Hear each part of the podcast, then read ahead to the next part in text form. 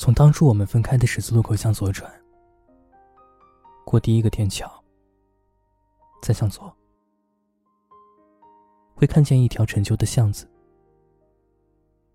巷子左边是我们经常吃早饭的小店，右边有一排低矮的楼房，是我们曾经住的地方。它只有三层高，晦暗深霉的墙皮，现在看着更加陈旧了。阳台上的铁栏杆是我刷上的绿色油漆。现在看着也很旧了，脱落的油漆渗出了黑色的铁锈，所有的味道都很熟悉。人类很会用嗅觉去分辨记忆，一个地方的气味很容易把自己拉扯进当时的场景里。欢迎收听迪诺的晚安日记。关于幻想，关于梦境，关于你。更多节目动态可以关注微博或者公众号“迪诺的晚安日记”。记忆中从阳台照射进来的光线，比如今要暖上好几个色调。莫名打开老屋子的房门，满屋的灰尘。在午后明亮刺眼的光线里，不停的跳动。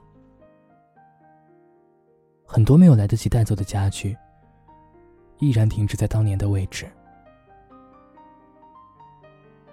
莫名的记忆也是一样的，他并不觉得安和离开了很久，但这种错觉，让洛明很难过。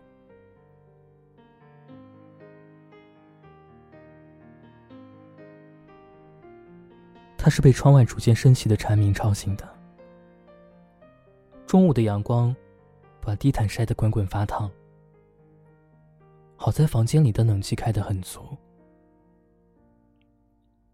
安和蜷着身子，睡在旁边的地毯上。大概，是做了什么开心到不得了的梦。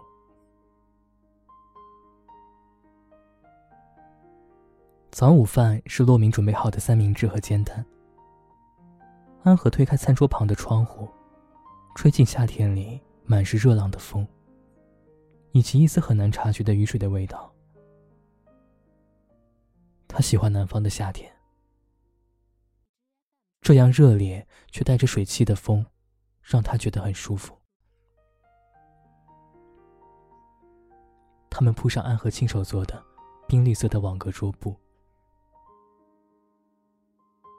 一边吃着午饭，一边看着两杯里的柠檬逐渐沉到杯底。阵雨过后，天空立刻放晴了。他们牵着手走在步行街上，傍晚橘色的阳光洒在街道上的雨水里。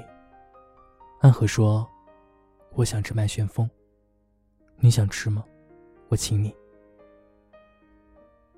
安和说：“上次去的那家店有打折，再给你买两件衬衫好不好？”安和说：“你看那边的云，像不像两只小兔子？”安和说：“我们逛到太阳下山再回去好了。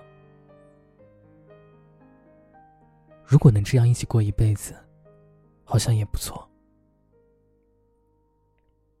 安和说：“可我还是要走的。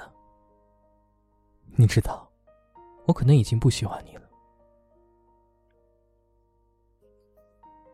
莫名弯下腰，哈哈大笑起来。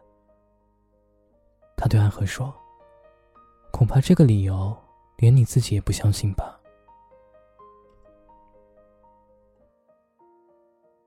后来，安和还是打包好了行李，去了另外一个城市。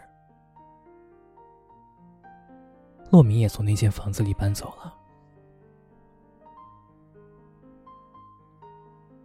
现在那张冰绿色的桌布，依然堆满了灰尘。然而，这个夏天的风和往年的并没有什么不同。